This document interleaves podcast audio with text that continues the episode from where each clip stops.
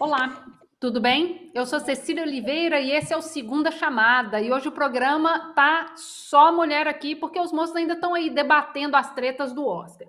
Mentira, é que o Tabet está com um problema aí na garganta, tá meio ruim pro lado dele, então a gente espera que ele melhore e esteja aqui de volta na próxima semana. Eu e Mara Luque recebemos a senadora Simone Tebet, pré-candidata à presidência da República pelo MDB e as jornalistas Thaís Oyama e Dora Kramer. Quem deu o tapa foi o Will Smith, mas quem caiu foi o ministro da Educação, Milton Ribeiro, tudo por causa do escândalo do pastorlão. Vamos falar de outro tipo de tapa na cara também, a tentativa de censurar as manifestações políticas no, no Lola Palusa. E quem achou que ele não ia reagir errou. Bolsonaro sobe nas pesquisas e deixa a terceira via brigando pelo terceiro lugar. Não vai ser tão fácil quanto o pessoal pensou aí, não. Será que a geração que cresceu assistindo Um Maluco no Pedaço vota diferente daquela outra parte que via todo mundo odeia o Cris? Tem gente apostando que sim, e nós vamos falar desse choque de gerações nas eleições. Ao longo do programa, nossas convidadas vão responder as perguntas dos, me dos membros do canal. Vem aí a vinheta mais rápida que o braço do Will Smith e a gente começa já já.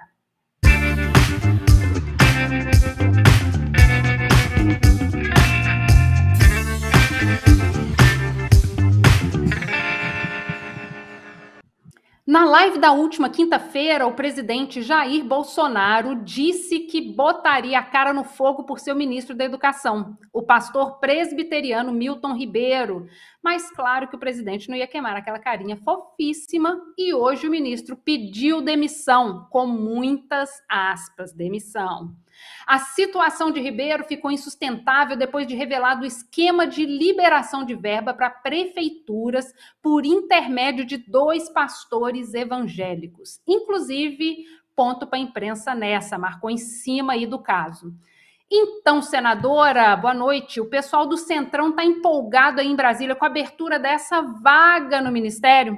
Confesso que depois de Vélez, Weintraub e Ribeiro, eu acho que qualquer um, né, pegando aí um menino do Centrão, vai ser já assim um super upgrade, não vai ser uma evolução? Boa noite, boa noite, Cecília, boa noite, Mara, boa noite, Thaís, boa noite, Dora, boa noite a todos os que estão acompanhando o My News. Não sei, vocês têm que perguntar para o Centrão, não faço parte do Centrão, não. Aliás, eu brigo com o Centrão e com o fisiologismo desde que eu entrei no Senado há sete anos. Não é por essa ou por essas razões que eu enfrentei o meu partido assim que chegamos, dois anos depois, para ser pré-candidata, no caso, é, pré-candidata não, candidata à presidência do Senado, perdi por um voto dentro da bancada, não fui candidata, e agora, dois anos atrás, contra um orçamento secreto, perdi um monte de voto por conta disso, né, eu é, disputei, primeira mulher em 198 anos de história, mas perdi, mas perdi com brilho. Então, assim, essa pergunta vai ter que ser feita para o Centrão, mas não tenho dúvida. Esse é um governo que se entregou. Um governo que se entregou porque na política não há espaço vazio. Quando o espaço é vazio, alguém ocupa.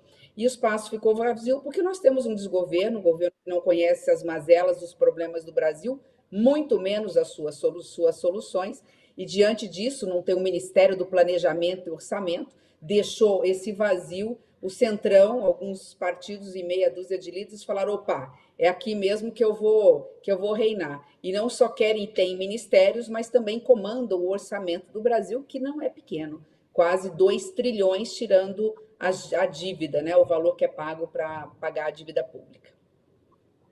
Ô, senadora, eu gostei da sua rapidez assim na, na, na resposta. Não sou do Centrão, achei, achei que você foi rápida ali. Não no gatilho, enfim, tá, de, de, se colocar nessa posição.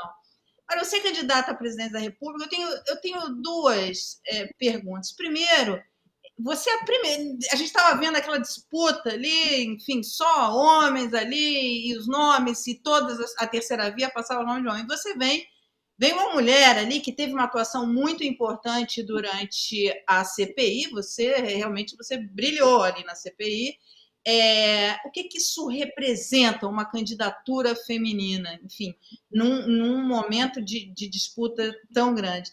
E a minha segunda pergunta, que eu queria que você emendasse com isso, é o seguinte: O MDB do, do Temer apresentou a Pontes para o Futuro. Aí veio o Bolsonaro, explodiu a ponte e está prestes a explodir o futuro. Qual é a proposta, a sua proposta, para essa, essa ponte para o futuro? Bom, eu brilhei, não, nós brilhamos, a bancada feminina, e nós estamos brilhando, nós mulheres, nos espaços públicos de poder, sejam dos mandatos eletivos, seja fora deles, como é o caso do jornalismo, da advocacia, enfim. Acho que as mulheres nesse século XXI, nós entramos, pisamos 2021, percebendo e entendendo a responsabilidade que temos com a geração dos nossos filhos e das nossas filhas. Impressionante como eu tenho visto essa mudança. Dora talvez possa ter percebido mais, cobriu tanto tempo a política brasileira, de um modo geral, vocês que fazem bom jornalismo percebem isso. A mulher hoje ela está muito mais empoderada, né? protagonista de si mesma, sabendo da sua responsabilidade. Isso também, de alguma forma, graças a essa geração de 35 anos para baixo, que acabou com essa coisa de vaidade ou de concorrência, sabe que uma mulher puxa a outra.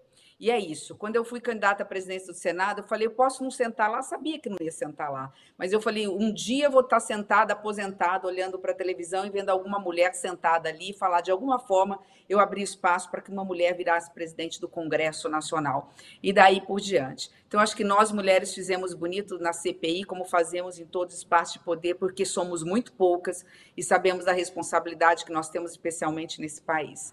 Bom, em relação ao programa é, de governo. Esse programa de governo, Mara, tem que ser construído por diversas mãos. Eu, basicamente, poderia resumir minha trajetória política. Né? Eu sou liberal na economia e progressista na pauta de costumes. A partir daí, obviamente, uma resposta muito, muito genérica, eu sei o, qual é o ponto de partida da minha, minha pré-candidatura e o ponto de chegada. A caminhada nós estamos construindo andando o Brasil. Eu estive do Paraná ao Pará, já fiz vários estados, também São Paulo, Rio de Janeiro, Minas Gerais, que são os três maiores estados da Federação Brasileira, e obviamente que quero percorrer todos os estados. Ah, essa, essa construção ela está sendo feita por uma equipe.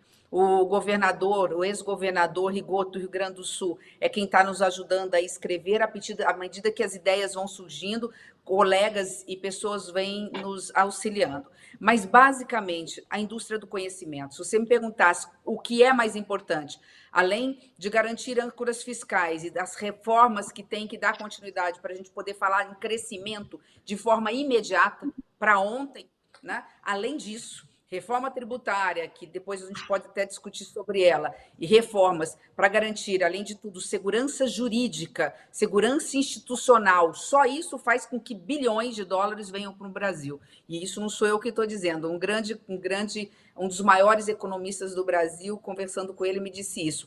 E do outro lado, algo que se constrói a médio prazo, não em 20 anos, mas que se constrói em 4, 5, 6, 8 anos, que é a indústria do conhecimento e parar de falar de indústria do conhecimento como se fosse só educação formal. É o ensino infantil, aquela criança de 0 a 5, onde se forma o seu intelecto, passando por um ensino fundamental de qualidade, que vai fazer com que o jovem do ensino médio não queira sair da escola e ter evasão escolar e dar oportunidade para ele decidir o seu destino. Ou ele vai para um curso profissionalizante ou ele vai para uma universidade. Então, estão duas pontas. Alguma coisa em médio prazo, e outra de forma imediata. O de imediato é só trocar o timoneiro. Quando nós trocarmos o maestro dessa orquestra desafinada, que é o atual presidente da República, só isso vai garantir segurança institucional, segurança jurídica e segurança socioambiental. Existem, só para encerrar, 40, é, 40 bilhões, desculpa, 40 trilhões no mercado é, em função da pandemia parado no mundo. O dólar, o Brasil está em liquidação. Agora baixou de 5, está 4,75, mas redondando para 5. Só não vem para o Brasil porque nós somos párea internacional. Mudou o timoneiro já, já significa pelo menos 30% desse caminho que precisamos percorrer para garantir igualdade de oportunidade e tirar o mais rápido possível as pessoas da miséria.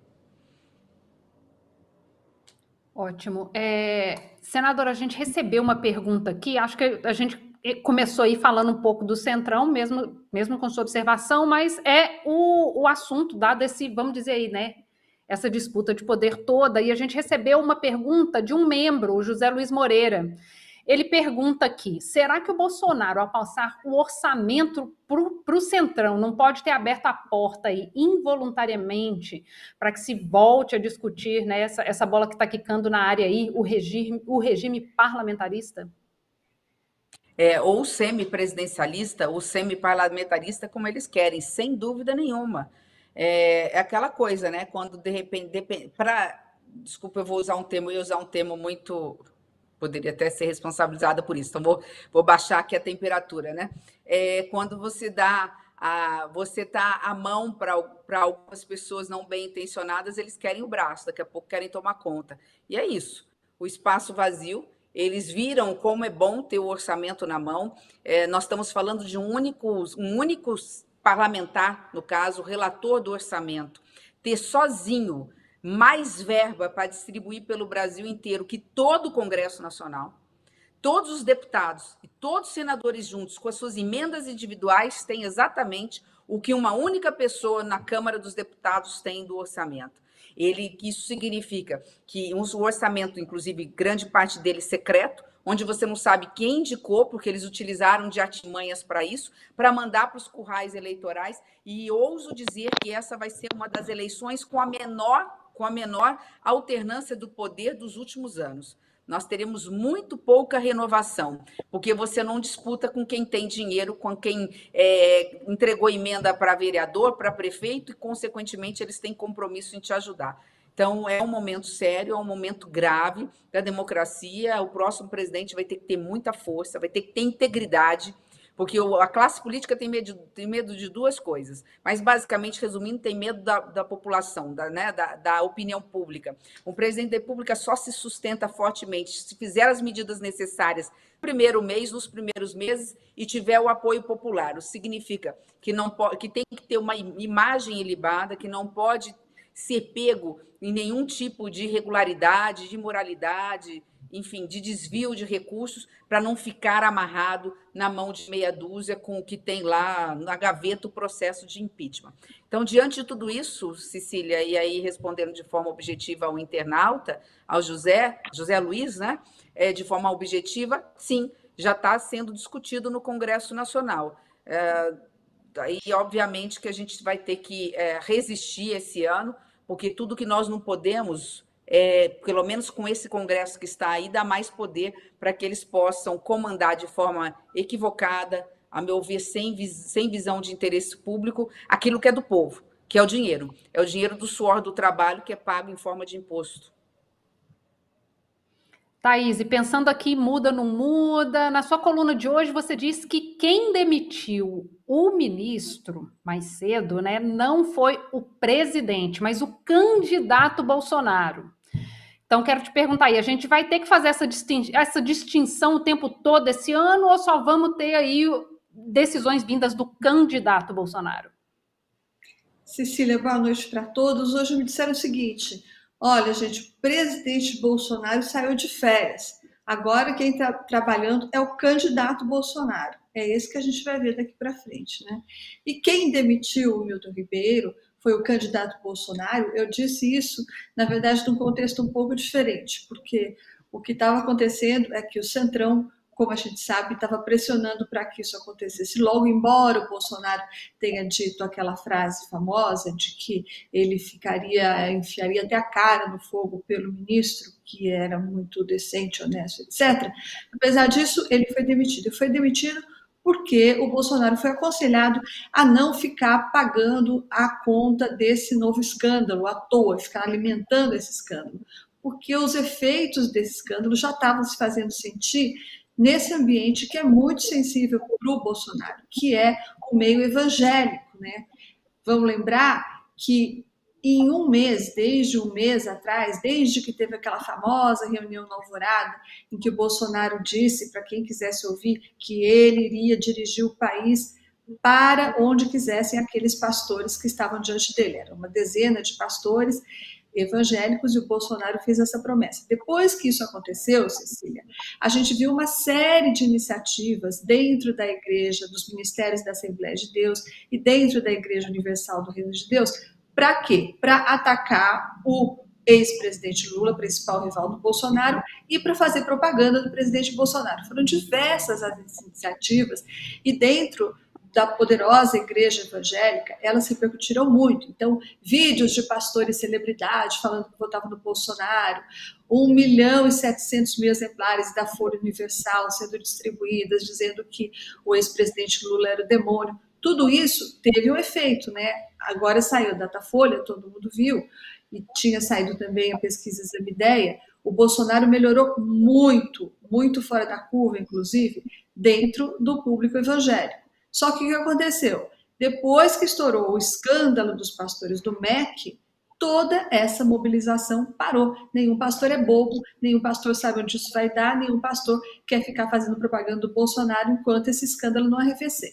Então, a tentativa do Bolsonaro ao demitir o Milton Ribeiro hoje foi fazer essa água esfriar e fazer com que os pastores retomassem novamente essa campanha que foi iniciada lá naquela reunião em que ele prometeu dirigir o país para onde os evangélicos quisessem. Ou seja, foi, foi aquele famoso dar um passinho para trás, mas para pegar impulso, né? Que ainda tem muita coisa para rolar aí debaixo dessa ponte. Dora, você comparou esse esquema com aquele outro lá do Ministério da Saúde com as vacinas. Já podemos dizer que a criação de gabinetes paralelos é simplesmente o modus operandi desse governo? Olha, eu fico até me perguntando. Bom, primeiro, boa noite para todo mundo. Eu fico até me perguntando, Cecília, se isso não, se bem investigado, se bem olhado, se isso não acontece é, explanada dos ministérios afora, porque o esquema, na essência, o que, que é?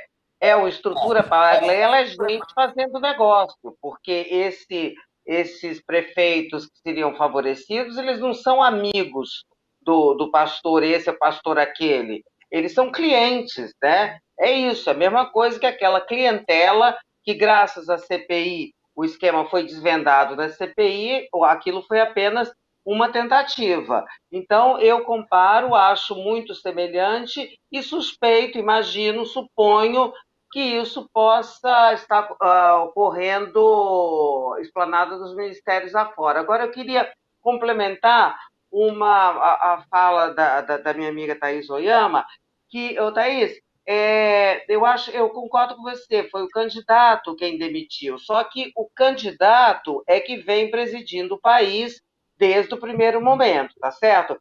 Eu, eu, eu acho que é um candidato em rota de necessidade desesperada de calibrar o discurso e as atitudes. Fosse no ano passado, não é? ele também ele, ele continuava candidato, o Bolsonaro, mas ele teria deixado esse Milton ir na chuva e no frio até apodrecer, como fez com outros ministros. Pelo mesmo motivo, pela urgência da calibragem desse discurso, é que ele vai buscar um nome como o do Adriano Pires para presidir a Petrobras, que é uma pessoa reconhecida do setor, ele usa como um emblema, não pode mais fazer brincadeira, botar não sei quem do Centrão, outro do Flamengo, ou outro general, não, vai buscar um nome do setor e também pelo mesmo motivo, pela urgência de calibrar o discurso por motivos de reta final eleitoral, é que ele parou de falar mal das vacinas. E também faz toda essa assina, patrocina pacote de bondades, e eu acho que esse conjunto é que faz que se reflete nessa subida, nessa melhoria da vida dele nas pesquisas. Mas falava até o Mara antes da gente começar, não sei se essa situação nas pesquisas não é um soluço ou se é, se configura uma tendência, ainda não dá para dizer. Omara, tá parecendo aí que né, o, o RH tá movimentado. Outro que começou a mandar currículo é o general jo Joaquim Silva e Luna, que Bolsonaro decidiu demitir da presidência da Petrobras. Em abril vai tomar posse o novo presidente, Adriano Pires. O que, que a gente pode esperar aí dos preços dos combustíveis? Ô, Cecília, a situação do preço dos combustíveis ela, ela é complexa demais para uma equipe, uma equipe técnica e bem preparada, já tem um grande desafio pela frente. Agora, se imagina para um governo sem pé nem cabeça, como é o governo Bolsonaro, Então, assim, a, a questão do preço dos combustíveis não é simplesmente baixar o preço na marra. Olha, o governo Dilma segurou o preço dos combustíveis, obrigou a Petrobras a fazer investimentos, segurou o preço dos combustíveis e deu no que deu, quase quebrou a empresa. E é, e é pior, quer dizer, quando, quando a gente fala de Petrobras, você, você vê que toda, toda a notícia, as análises vão em cima do preço dos combustíveis, o impacto na inflação, é, as pessoas, o impacto no bolso das pessoas, corretíssimo, certíssimo. Mas a Petrobras é um imenso catalisador de investimentos. Veja o que aconteceu com algumas cidades, tipo Mossoró, por exemplo. Mossoró viveu o apogeu e a, e a crise com a Petrobras. Quando a Petrobras estava investindo, Mossoró pulsava, a economia pulsava. Quando começou a, a degringolar a Petrobras, porque é o seguinte, o preço do combustível é, é, ele tem um custo, aquele combustível, ela estava vendendo abaixo do custo, e ainda obrigando a Petrobras a fazer grandes investimentos. Não consegue, não conseguiu, tomou endividamentos, enfim, não conseguiu fazer e, e, deu no que deu, e isso afetou uma série de outros investimentos.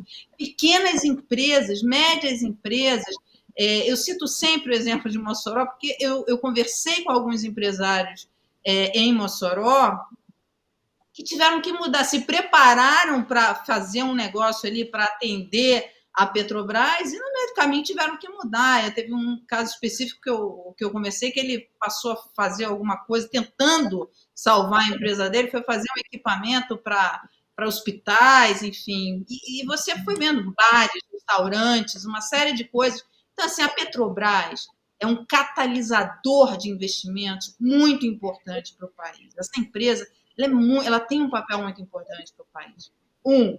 Dois, quando ela fala de paga dividendos, quem é o maior acionista da Petrobras? O dividendo da Petrobras é superávit na veia do governo, sabe? É o dinheiro ali que o governo precisa. Então, essa questão da Petrobras não é um nome Assim, não é. Você pode pegar Jesus Cristo, colocar na presidência da Petrobras e falar: olha, aqui está um cara que é incorruptível, que, enfim.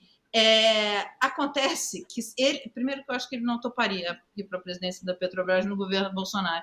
Então, essa é a questão. Você vai chamar um cara que é bom, que é confiável, que é visto assim, assado, tecnicamente muito bom, ele não aceita participar de um governo que está sem pé nem cabeça, principalmente num ponto tão sensível como combustível.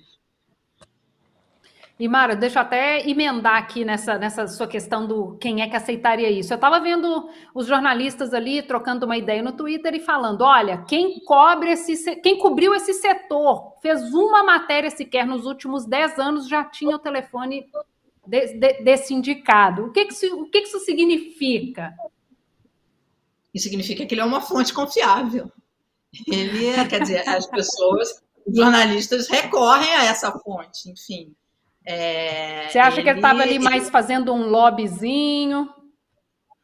É, pode ter, mas se ele é uma pessoa do que os jornalistas recorrem para informações do setor, significa que ele conhece ali, mas é, essa questão do combustível, senadora, seria legal ter você aqui nessa conversa, porque esse essa questão de combustível não é só no Brasil, sabe? Preço de passagem, preço de combustível. Vamos lembrar do Chile quando estoura é, a, a, aquelas manifestações de, rua. Quando é que é? Quando tem o um aumento no preço do, do, do, das passagens, enfim. É, nos Estados Unidos, os americanos, o Caio Benini estava falando outro dia aqui, é, os americanos estão mais preocupados com o efeito da guerra no bolso deles, ali na gasolina, do que na, na questão geopolítica. É, é, uma questão muito sensível. Como tratar isso? Esse é um ponto importante da economia. E por tudo isso, por essa questão de, de que é, você tem a Petrobras como um, um catalisador importante de investimentos, o combustível como um preço importante da economia, que vai se refletir em inflação, que vai se refletir numa série de coisas. Bom, primeiro ter exatamente essa consciência, né? Sem essa consciência do papel de uma estatal como a, como a Petrobras, que é a maior estatal brasileira e cuida do setor energético é, do Brasil de combustível, que é o, aquele que alavanca toda a economia brasileira, primeiro ter essa, essa consciência para depois ter a responsabilidade. Nós estamos falando de um governo que não tem essa consciência. E aí entra no papel do Estado. Né? Ah, esse é o papel do Estado, é cuidar daquilo que é da essência. O que é da essência? É soberania nacional, e isso envolve a soberania, setor energético está muito relacionado à soberania nacional e os serviços públicos considerados essenciais. O resto você pode falar até em terceirizar, em privatizar. Por isso que eu tenho um pouco de resistência em relação a essa questão. Mas, primeiro, é lembrar que a Petrobras é patrimônio do povo brasileiro.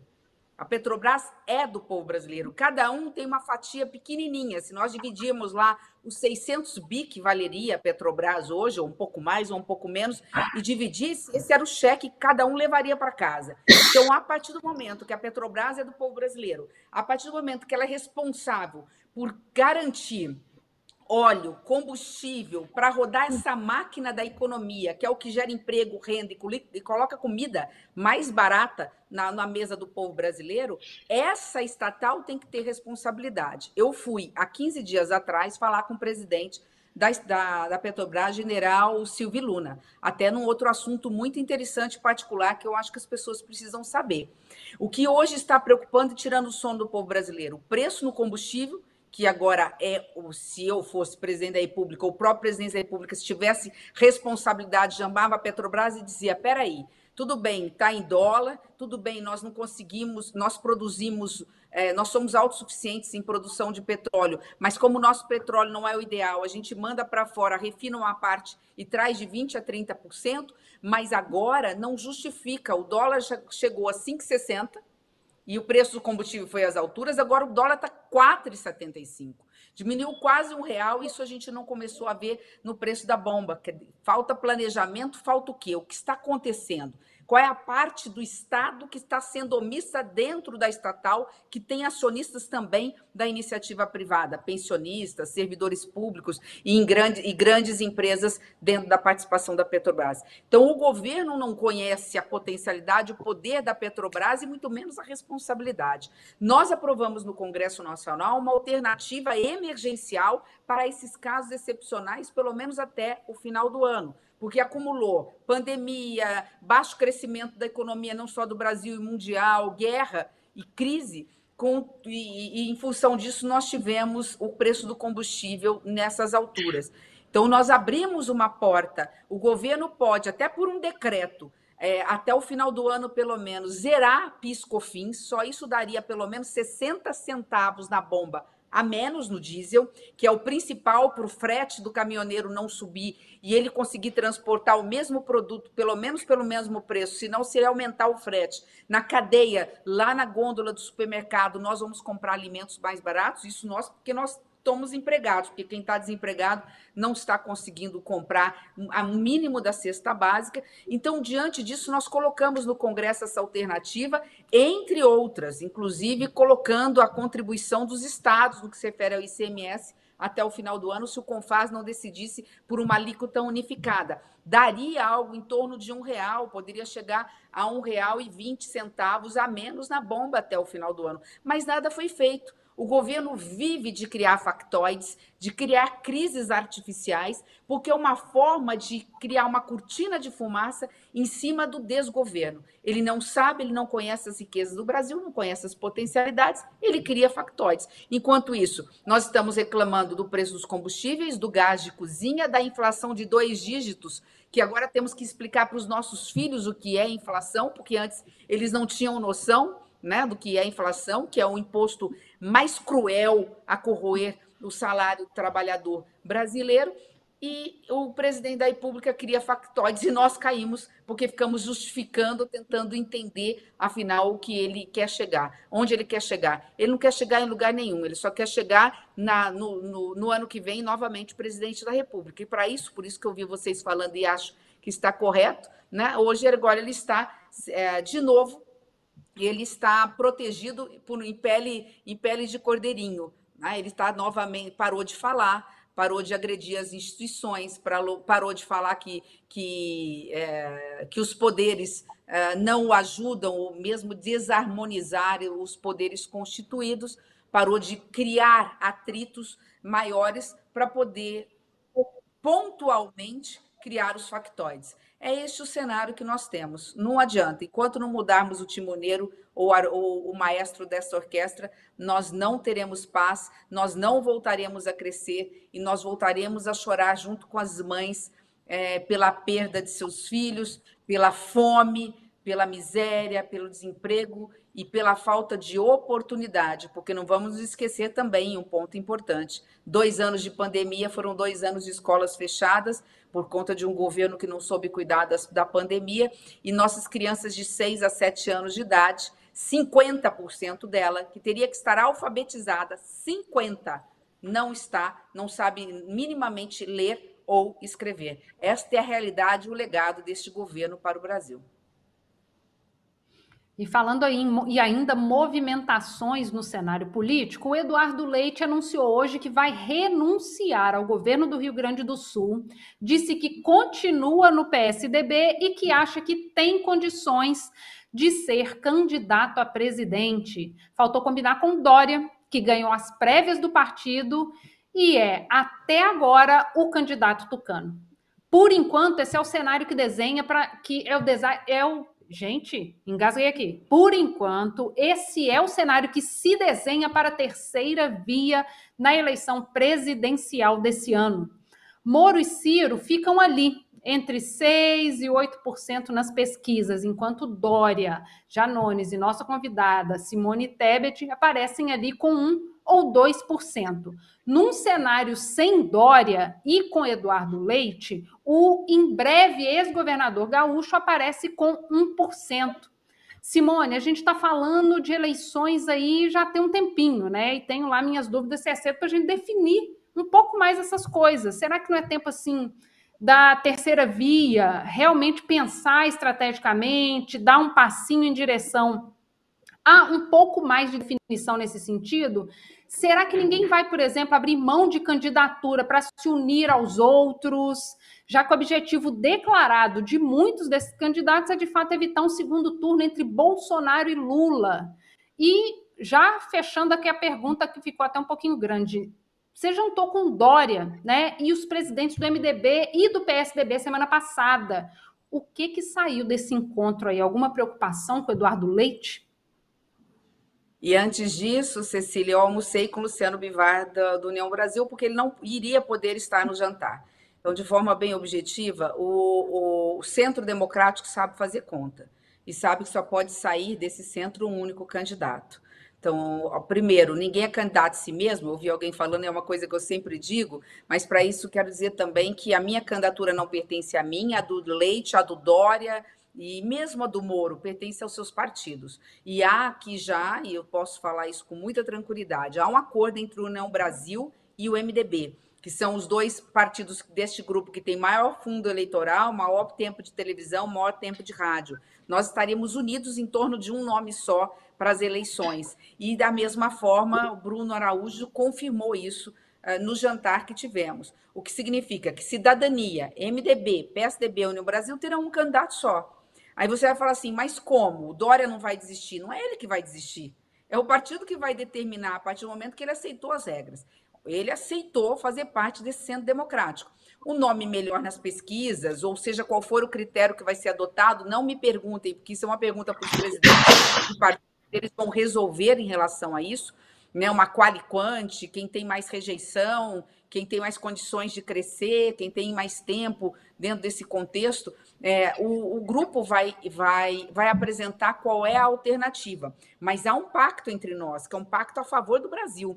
O projeto não é um projeto eleitoral pessoal de nenhum dos candidatos. É um projeto que vê que o maior problema do Brasil hoje é a polarização entre esquerda e direita, que não leva a lugar nenhum. Uma polarização odiosa, ideológica, que não resolve os reais problemas do Brasil. É, vale a pena ver esses, a nossa conversa aqui. Né? É, falamos só de um lado, mas se olharmos para o outro lado, também ali se cria atrito, se cria confusão, porque ninguém quer debater país, porque os dois estão confortáveis querendo ir para o segundo turno. Então, diante disso, Eduardo Leite não é um estranho no ninho, ao contrário, ficar no PSDB para nós foi muito bom, a meu ver, porque significa que sairá daqui também só um candidato, ou é Leite, ou é Dória, ou é Simone, ou é Luciano Bivar, seja de que forma for, a única coisa que nós não podemos esquecer, e isso é uma coisa que eu conversei rapidamente com, com Dora um pouquinho antes, que há alguma coisa muito séria. Né? Democracia é coisa séria. Nós não podemos relativizar e nem normalizar que as regras do jogo podem mudar a qualquer hora. Não podem. Nós vivemos uma sociedade, temos que aceitar as regras que nos são colocadas. Ou senão, não fazer parte da sociedade, ou não fazer parte, ou não aceitar jogar esse jogo. No caso do PSDB, houve uma disputa, houve prévias. Então, nesse caso específico, a não sei que Dória, é, Dória é, não queiram mais disputar, eu acho que aí normal que Leite se coloque à disposição. Mas eu não acredito. Eu, eu acredito no espírito público do governador é, Eduardo Leite. Vamos aguardar ele vir a público, porque por enquanto são assessores dos assessores que estão dizendo. De forma bem objetiva, Cecília, não há possibilidade de sair mais de um candidato desse centro democrático. E eu me sinto assim, estou rodando países como única pré-candidata mulher de um projeto, né, de um partido grande. É, eu tenho batido muito nessa tecla de que eu tenho condições de representar esse centro democrático, até porque o maior problema do Brasil é social. E nesse momento não é possível, numa eleição, em pleno século XXI no Brasil, de uma democracia tão forte, não ter uma mulher para falar do Brasil que queremos e para quem queremos esse Brasil. Posso fazer uma pergunta para a senadora, Pode. Cecília? Porque eu estou claro. acompanhando esse, esse fórum dos dirigentes partidários e o presidente do PSDB, Bruno Araújo, assim como o Luciano Bivar, do União Brasil, ambos prometeram que até junho eles tirariam, esse grupo tiraria esse candidato único. Mas até a última vez com que eu falei com esses dirigentes, senadora, estava dentro desse grupo o Sérgio Moro, o ex-juiz Sérgio Moro.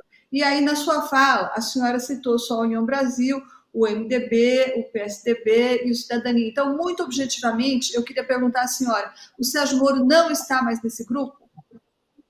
Não, Ou ele seja, está. O é grupo é como eu... é. candidato único? É, ele, a meu ver, ele está, mas eu não posso falar pelo Podemos nem pelo pré-candidato, porque ele não fez parte dessas últimas conversas. Embora eu conversei com ele por telefone, ele me ligou, ele estava na Alemanha semana passada e disse que quer fazer parte desse grupo.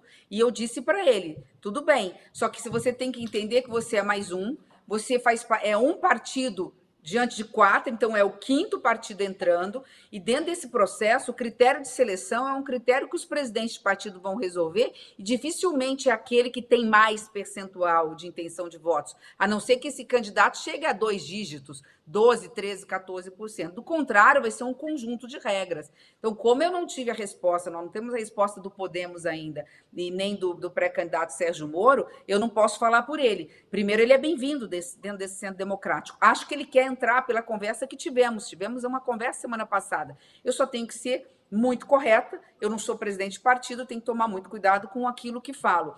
Mas, particularmente, acho, imagino, Podemos tem 20 segundos de televisão. São 20 segundos que o candidato a presidente da República tem.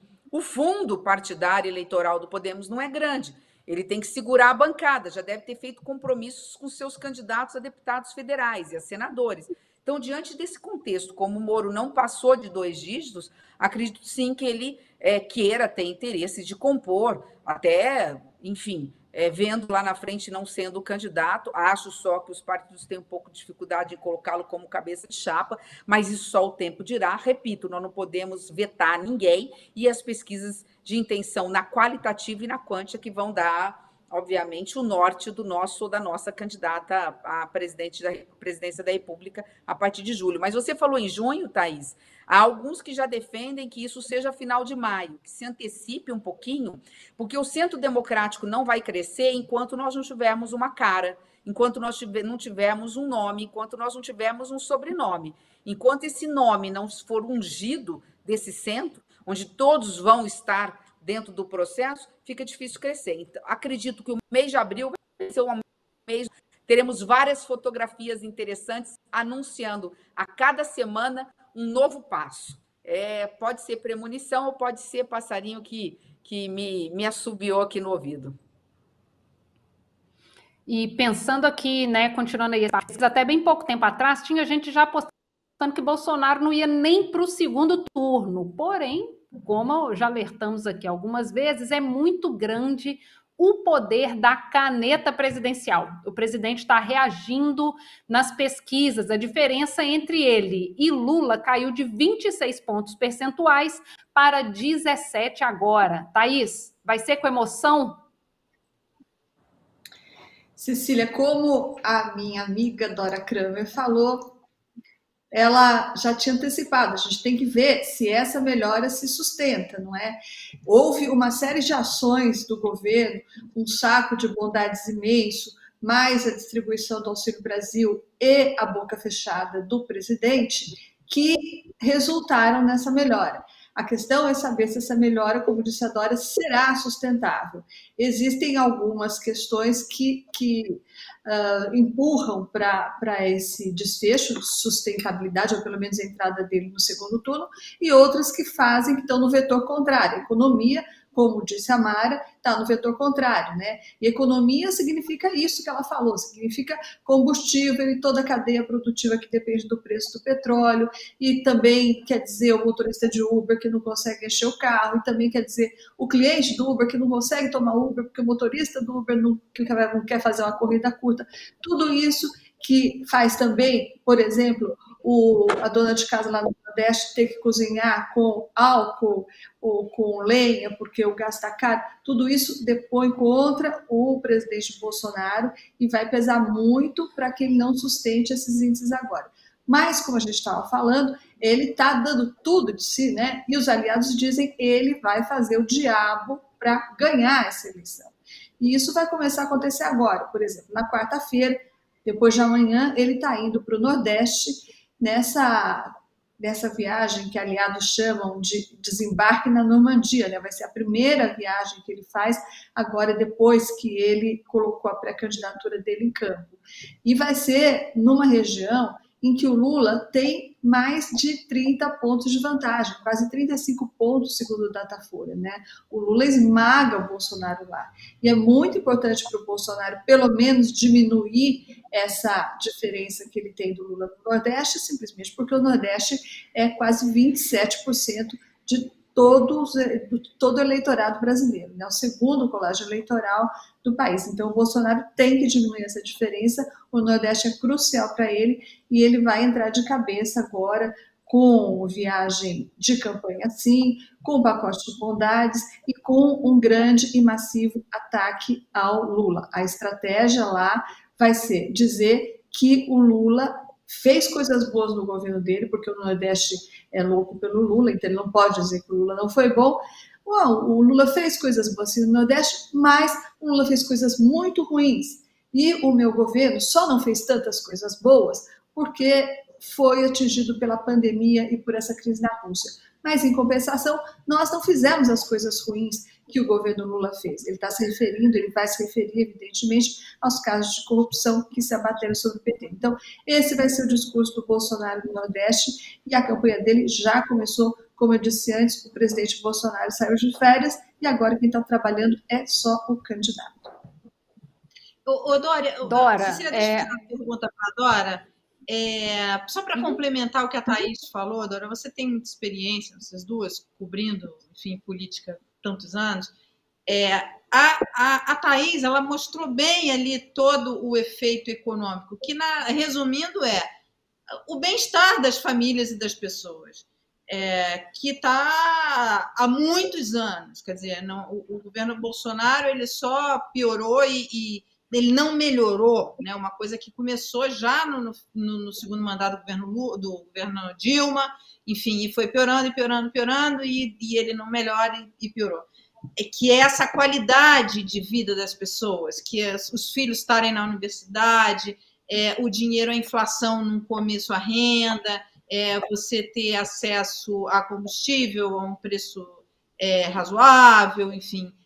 É, Dora, você acha que é, esse poder da caneta presidencial de sair fazendo, essa, distribuindo dinheiro aí pelo helicóptero, enfim, para tentar melhorar ali a sua popularidade, do, do presidente Bolsonaro vai fazer com que as pessoas esqueçam os bons momentos que viveram no governo Lula. Estou falando do governo Dilma, estou falando do governo Lula, porque o governo Lula foi um governo de inclusão. É, você pode discordar da, da, da, política econômica dele, se foi sustentável ou não foi, os erros do, do, do governo Dilma que, que, botaram um monte de coisa a perder, mas o governo Lula foi um governo de, de inclusão e um governo em que essas pessoas experimentaram um momento muito bom da vida, na universidade, com emprego. Você acha que esse pacote, esse, esse poder da caneta presidencial, ele vai conseguir apagar da, da, da lembrança, da memória, assim, a, a vida, a qualidade de vida que essas pessoas tiveram no governo Lula? Bom, acho que na verdade a gente devia avançar, quer dizer, o cenário da discussão de país ideal, na minha opinião, deveria ser outro, não uma, um embate entre o que foi numa, num contexto inteiramente diferente, porque o mundo é outro, o Brasil é outro, não tem a menor condição de. Isso é vender um terreno na Lua, né? Vai se repetir uma situação num contexto inteiramente diferente. E do outro lado, tem o presidente Bolsonaro fazendo essas coisas quando a essência do debate não é como será a vida, como consertar os atrasos que foram impostos ao Brasil nesse governo e conseguir direcionar esse país para o futuro. Não é isso que está em jogo, porque como está em jogo só fora Bolsonaro de um lado, é, sustenta Bolsonaro de outro, o debate fica muito pobre. É nesse, nesse caminho que a, a, a, o campo, a candidatura alternativa ainda não entrou, e aí eu queria jogar de novo para a senadora, primeiro, uma curiosidade, né? Quando ela falou em abril vão acontecer alguns passos, e aí pode ser intuição, mas um passarinho não tem essa coisa de passarinho. Obviamente, vocês combinam aí nesse jantar que vão acontecer em abril, que eu estou louca para saber, seja agora, seja num telefonema depois, para contar só para mim, mas tudo bem, posso dividir. Então, não, não, não, Dora, nada de exclusividade, não. Tá certo. Essa terceira via, a coisa é mais do que um nome e mais do que um número. É preciso um nome e saber qual é o caminho para chegar no coração das pessoas, porque tem um dado no Datafolha que eu achei interessantíssimo. 54% das pessoas demonstram pouco, nenhum ou algum interesse nessa altura pela eleição. Quer dizer, em tese, teria por onde caminhar. Agora, como caminhar? Né? O que, que precisa? Que atributos é, é, são esses para se chegar de uma maneira simplificada? Porque as coisas estão simplificadas, embora não deveriam ser tão simplificadas assim. Chegar no coração do eleitor e que passos são esses? O que vai acontecer em abril, por favor, senadora? Senadora, o que Nossa, acontece no My News fica no My News, então pode falar é. tranquilamente. Está gravado, né? Não está ao vivo, ninguém está acompanhando, né? Então a gente pode falar, depois vocês cortam, né? Tá bom. Dora, é, bom, Vamos lá, Dora colocou muita coisa nesse cesto e muitas coisas muitíssimo importantes. Eu devolveria, vou responder devolvendo algumas perguntas, né? Se alguém se lembra quanto nessa época do ano Collor tinha na intenção dos votos, lá atrás, como diz Dora, pelo amor de Deus, era uma outra realidade. Mas e Fernando Henrique no primeiro, no primeiro mandato, qual o percentual que ele tinha? E Bolsonaro, já que então vamos, Dora está corretíssima, cada Cada tempo tem as suas complexidades. E, e, e, Bolsonaro, há três anos atrás, três anos e pouco atrás, né, quase quatro anos, quanto, qual era o percentual que Bolsonaro tinha nessa época? Tenho certeza que eles não batiam 3% ou 4%, nenhum dos três. Por que isso? Uh, uh, uh, se me permitir, aproveitando a sabedoria da Dora e complementando. 50 ou 55% das pessoas não estão interessadas, porque 50% das pessoas estão com insegurança alimentar. Era 35%, passou para 50% da população brasileira tem algum tipo de insuficiência leve, média ou moderada. 5 milhões de crianças dormem com fome todas as noites. Eu falo isso assim, de uma certa forma até engasgada, porque não é possível sermos o celeiro do mundo e sermos uma panela furada, né? Uma panela furada, porque da porteira para dentro até a mesa do, do trabalhador, 30% dos grãos se esvaem pelas estradas, fruto da falta de logística, da falta de transporte, porque não temos ferrovia e uma série de situações, desperdício e tudo mais. Então, tudo isso dentro desse, é, desse contexto para um pouco complementar, não estou aqui é, fugindo da resposta, eu vou dar, mas complementar o que Dora o que Dora está falando. A, a, população não está preocupada. Aí vem a, a questão do centro democrático. A política tem seu próprio tempo. Nós estamos num processo simples. Não estou dizendo que é simples, mas o que eu estou garantindo é que o centro democrático vai ter um único candidato. Isso é um pacto que nós estamos fazendo. E a partir já os presidentes da, da, dos partidos, não serei eu, tá? vão estar na frente da televisão ou dando coletivas, é, começando com dois, ou com três, ou com quatro partidos. O Podemos entra antes ou não entra, eu não sei dizer. Isso, ou sei, eu não posso dizer. Mas, enfim, isso é uma coisa que vai acontecer. O mês de abril, os, pré, os, os, presidentes de partido do centro têm consciência de que precisam apresentar ao país através da imprensa, quais são as estratégias que nós vamos ter para chegar no final de maio, mais tardar primeira semana de junho, com um nome de consenso, para que a partir daí a gente tire essa bola de ferro do nosso pé e permita que a gente faça um pouco mais, é, uma, um pouco mais de folga. Então é isso. Eu acho que cortou o meu áudio. Ou, é, vocês congelaram a imagem para mim? Nós congelamos, mas você. Estamos te ouvindo. Ah, então. Então, então é isso. Acho que a partir da, é, depois de fechar essa janela, que é 2 de abril, os presidentes dos partidos, nossos partidos, vão começar a se pronunciar de forma coletiva. Vocês vão, come vão começar a ver fotografias dessa turma. Olha só, a gente falou aqui de vários candidatos do Centro Democrático, do que está sendo conversado. E Ciro Gomes, nesse contexto, a, gente, a Dora colocou muito bem aqui, quer dizer, é, hoje a gente não tem um debate de propostas, a gente tem um debate ali de fora Bolsonaro, enfim, é o anti-Bolsonaro e o anti-Lula, Lula trazendo aquele passado, que é um passado, inclusive, que ele herdou, ele, ele herdou o caminho pavimentado pelo governo do PSDB, Fernando Henrique Cardoso, que acabou com a inflação, só, só conseguiu fazer boa parte do que fez. Agora, agora a audiência petista vai me marretar aqui, mas é verdade. Quer dizer, ele pegou um governo que estava com estabilidade monetária, o que faz uma diferença grande, enfim.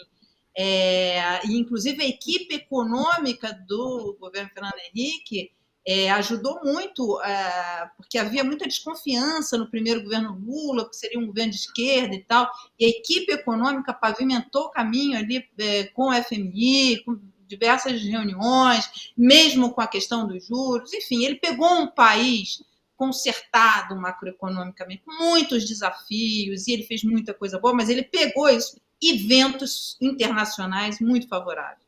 O mundo hoje é outro.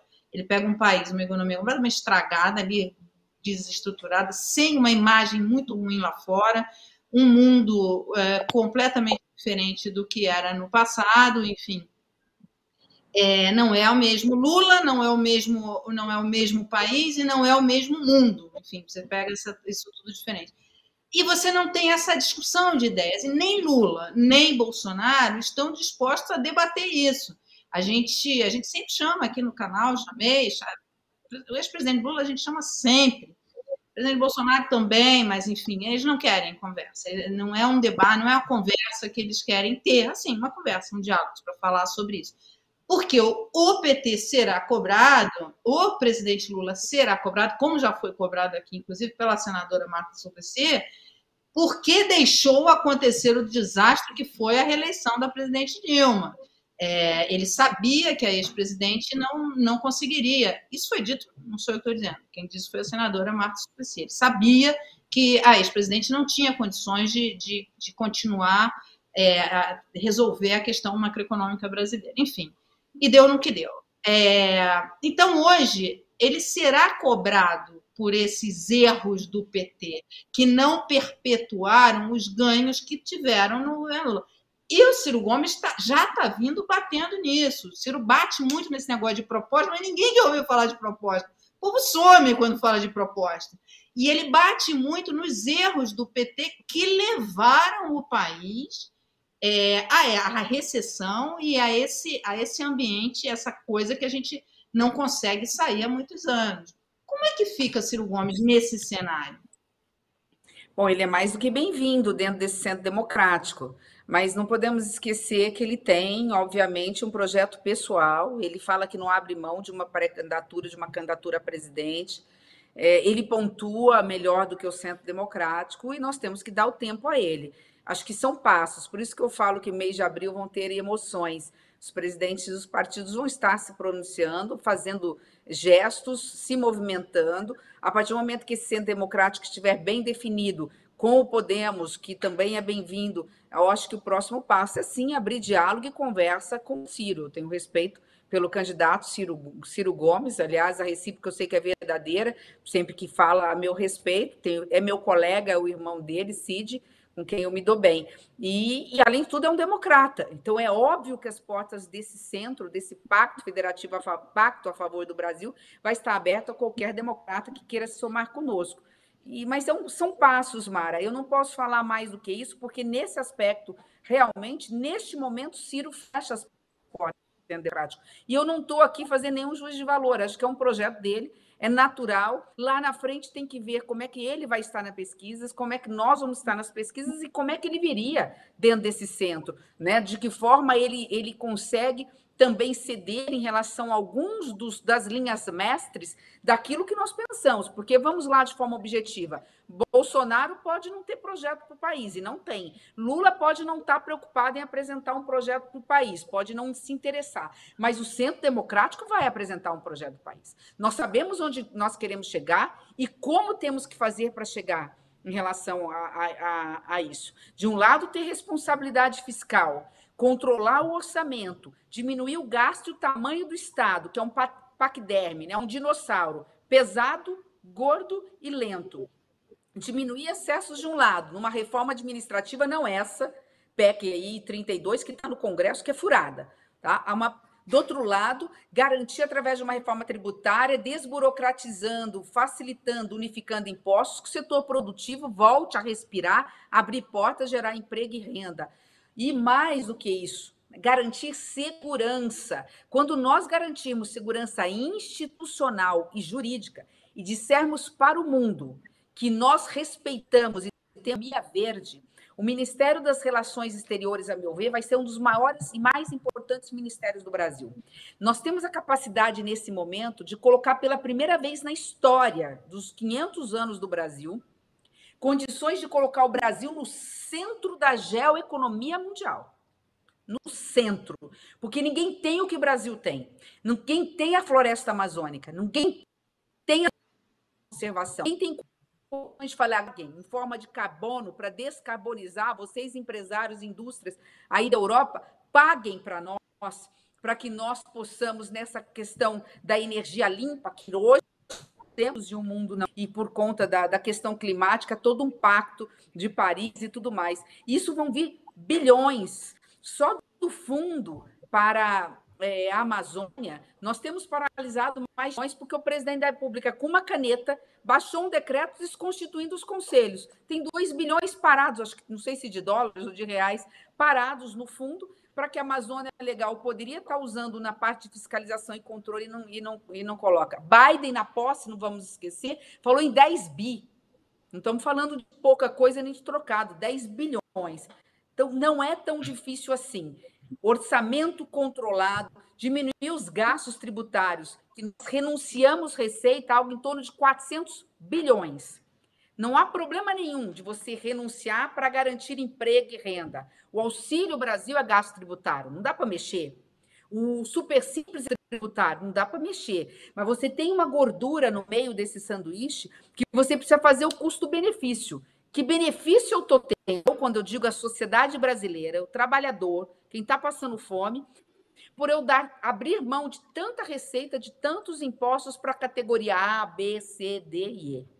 Ah, esse aqui não está me dando benefício para a sociedade? Tira-se os gastos tributários.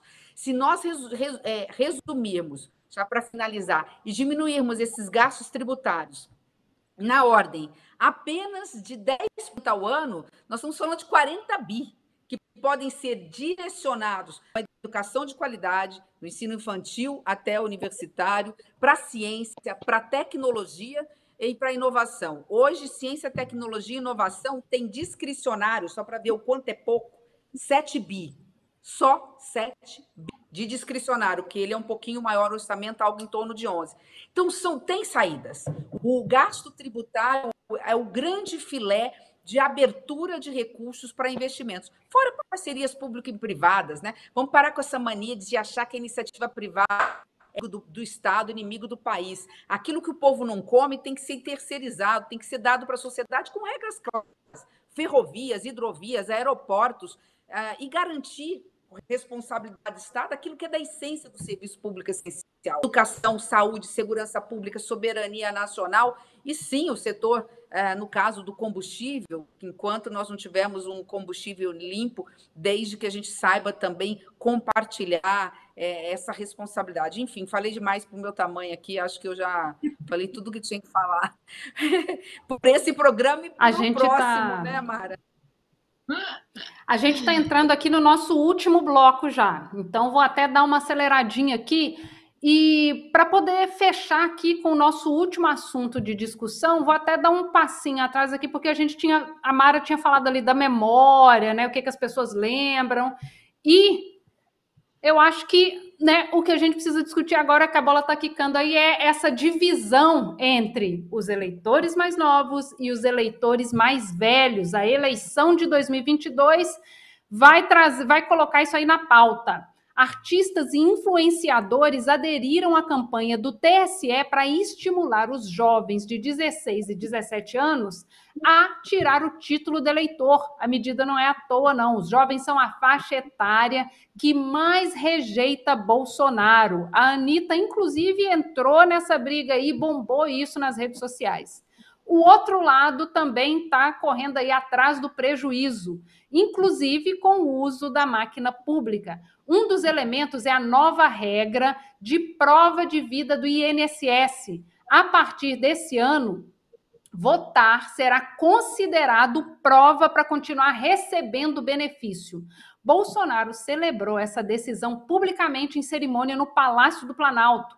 A vantagem de Lula entre os idosos é bem menor do que nas outras, nas outras faixas etárias. Thaís, você pode explicar aí para a gente a diferença entre essa quantidade de fãs jovens do Bolsonaro na internet e na vida real?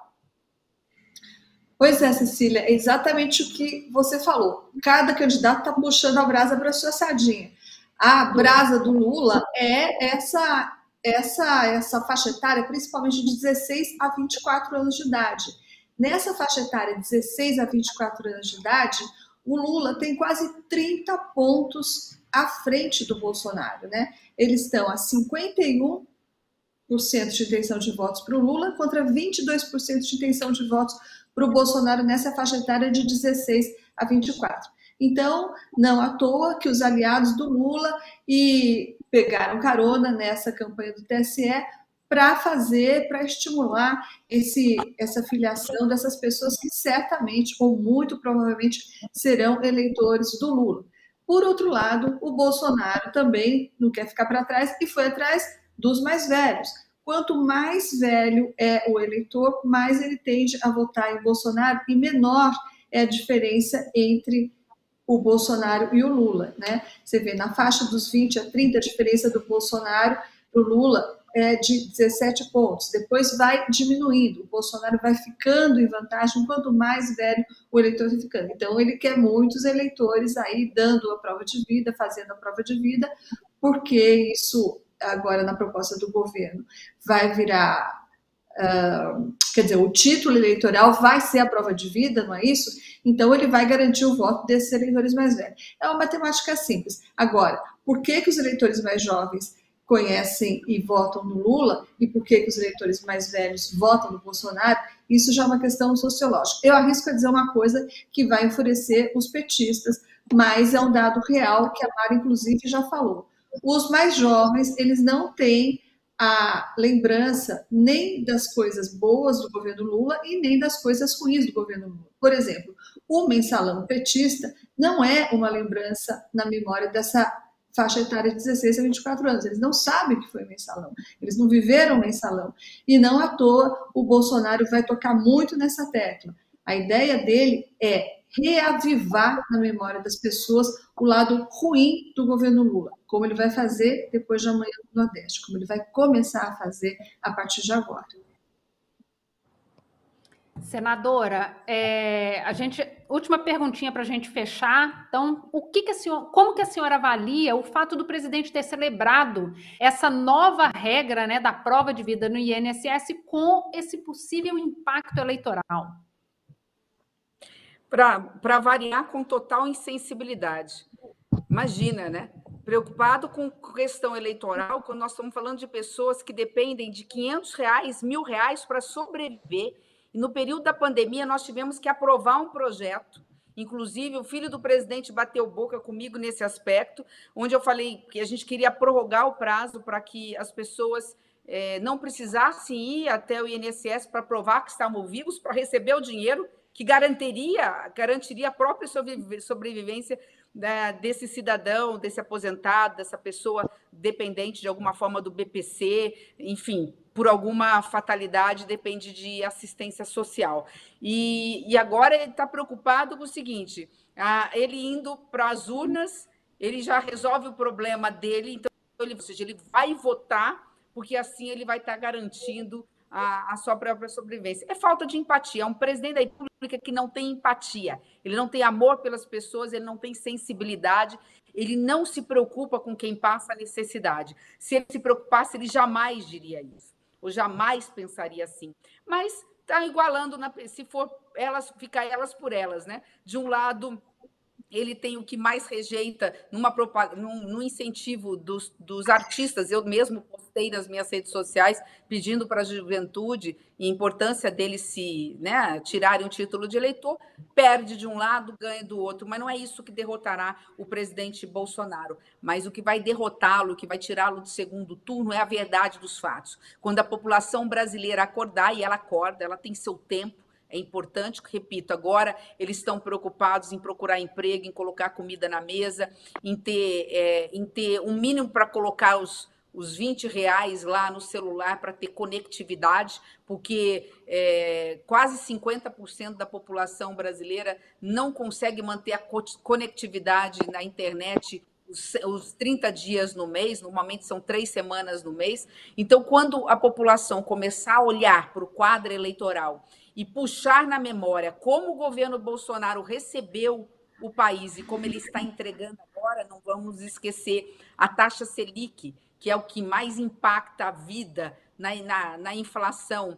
Ele pegou a seis e pouco, está entregando a, a, dois dígitos, inflação a dois dígitos, o preço do combustível nunca teve tão alto, o preço do gás de cozinha ele não dá alternativa de saída para essas crises econômicas, virou as costas para a população brasileira no momento que a população brasileira mais precisou dela. Se não fosse a CPI da pandemia, não vamos esquecer, haveria um atraso de pelo menos mais 30, 40 dias de vacina no braço do povo brasileiro, ele que não tinha medo de Covid e, portanto, não ficou dentro de casa, ele não, ele, ele não trabalhou é, dentro de casa, ele saía de moto pelo Brasil afora ou pelo Brasil adentro, ele foi incapaz de pegar essa moto, parar no estacionamento de um hospital para visitar e abraçar uma mãe que perdeu um filho ou um filho que perdeu a mãe.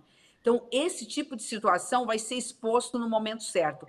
Porque nós podemos admitir tudo de um governante, mas jamais que o seu governante não ame seu povo. Jamais que o seu governante não se importe com as pessoas que mais precisam. Jamais que o governante não tenha uma palavra de afago, de afeto, de reconhecimento né, de quem é o verdadeiro dono do poder, que, que, o que diz a Constituição, né, que é a soberania popular. Jamais ter um presidente da República que vira as costas, repito, para a população no momento que ela mais precisa. Eu acho que isso tudo vai ser exposto, como também vai ser exposto, né, obviamente, o que foi o governo do PT no final da, da sua gestão, os erros que foram apresentados.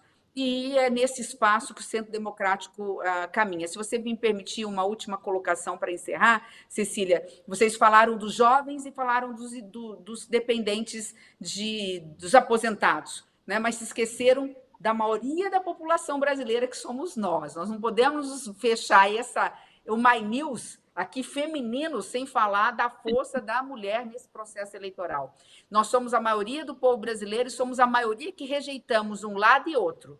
A pesquisa mostra que essa eleição vai ser uma eleição decidida pela mulher. E tem que ser mesmo, porque a mulher que é mãe, a mulher que sabe o quanto está custando o preço dos alimentos, como ela, ela não consegue achar uma creche para colocar seu filho para trabalhar, o quanto é doloroso ela ter que cuidar de casa, do marido, do filho trabalhar fora, ainda tem que proteger seus pais idosos, porque o governo não dá, o país não dá assistência à melhor idade. Enfim, ela que tem preocupação com seu filho que sai e não sabe se vai jogar, voltar para casa por conta da falta de segurança pública. Então, que nós, mulheres, possamos realmente tomar rédea da nossa própria história e da história do Brasil. Eu tenho muita confiança e muita fé no eleitorado feminino e acho que o eleitorado feminino vai dar o seu recado nas urnas em breve. Cecília, antes de você Vamos terminar, eu sei que a produção vai matar, vai, vai brigar com a gente, mas eu queria fazer uma pergunta pegando embalo no que a senadora falou, eu queria fazer uma pergunta para a Dora, porque eu acho que ela. Eu lembro do, do deba último debate que Bolsonaro participou em 2018, a hora que ele recebe uma enquadrada é da Marina.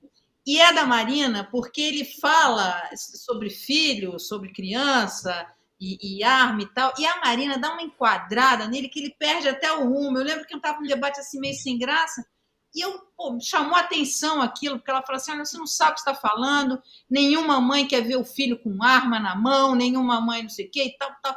E eu vi que ele ficou abalado. E a senadora falou uma coisa que é importante: se é uma coisa que o presidente Bolsonaro não tem, empatia.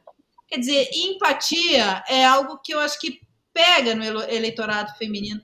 Você acha que isso pode ser um, ter um peso relevante nessa eleição para o eleitorado feminino, enfim? Olha, é difícil essa pergunta, porque eu não sei exatamente, da, da maneira como as coisas estão caminhando, essas questões, porque é, é, é, as pessoas não estão se importando muito, neste momento, pelo menos, com o conteúdo, porque como a coisa é um embate de torcidas e as torcidas tendem a perdoar os pecados das suas preferências e exaltar os acertos dessas mesmas preferências, as, fica difícil a gente uh, colocar uma lógica. Claro que o que a senadora falou é verdade, somos maioria, sim, somos maioria. Também nesses dois polos, somos a, a maioria que rejeitam esses dois polos. Agora, se essa conta vai resultar é, para onde ela vai em termos de resultado eleitoral, é impossível, porque eu acho que o pecado original do momento, pelo menos, porque eu também sou adepta dessa história, ninguém ganha eleição nem perde de véspera, né? Isso é um clichê, só que é verdade. É, no momento como as coisas estão postas, Mara, qualquer outro uh, fator que não seja o da pura e mera torcida não está entrando nesse jogo. Pode ser, eu acredito que vá entrar. E essa questão, se os adversários, o adversário, sendo aí o centro democrático, souber colocar e convencer o eleitorado, sim, pode ser um fator, porque esse é um fator forte e há amplo material. O presidente produziu, nesses três anos de governo, amplo material que se comprova é essa característica do completo é, apartamento dele com a preocupação com o outro, a não ser que esse outro concorde com ele, seja submisso a ele e possa favorecê-lo. É, a gente ainda vai discutir eleições por um bom tempo, vão ser longos meses até chegar o dia lá de ó, ir para a urna. Mas vamos terminando por aqui. Queria agradecer aí essa mesa de mulheres. Muito obrigada pela participação. Para quem ficou com a gente até aqui, muito obrigada e até semana que vem. Vamos torcer aí para o tablet melhorar. Um abraço.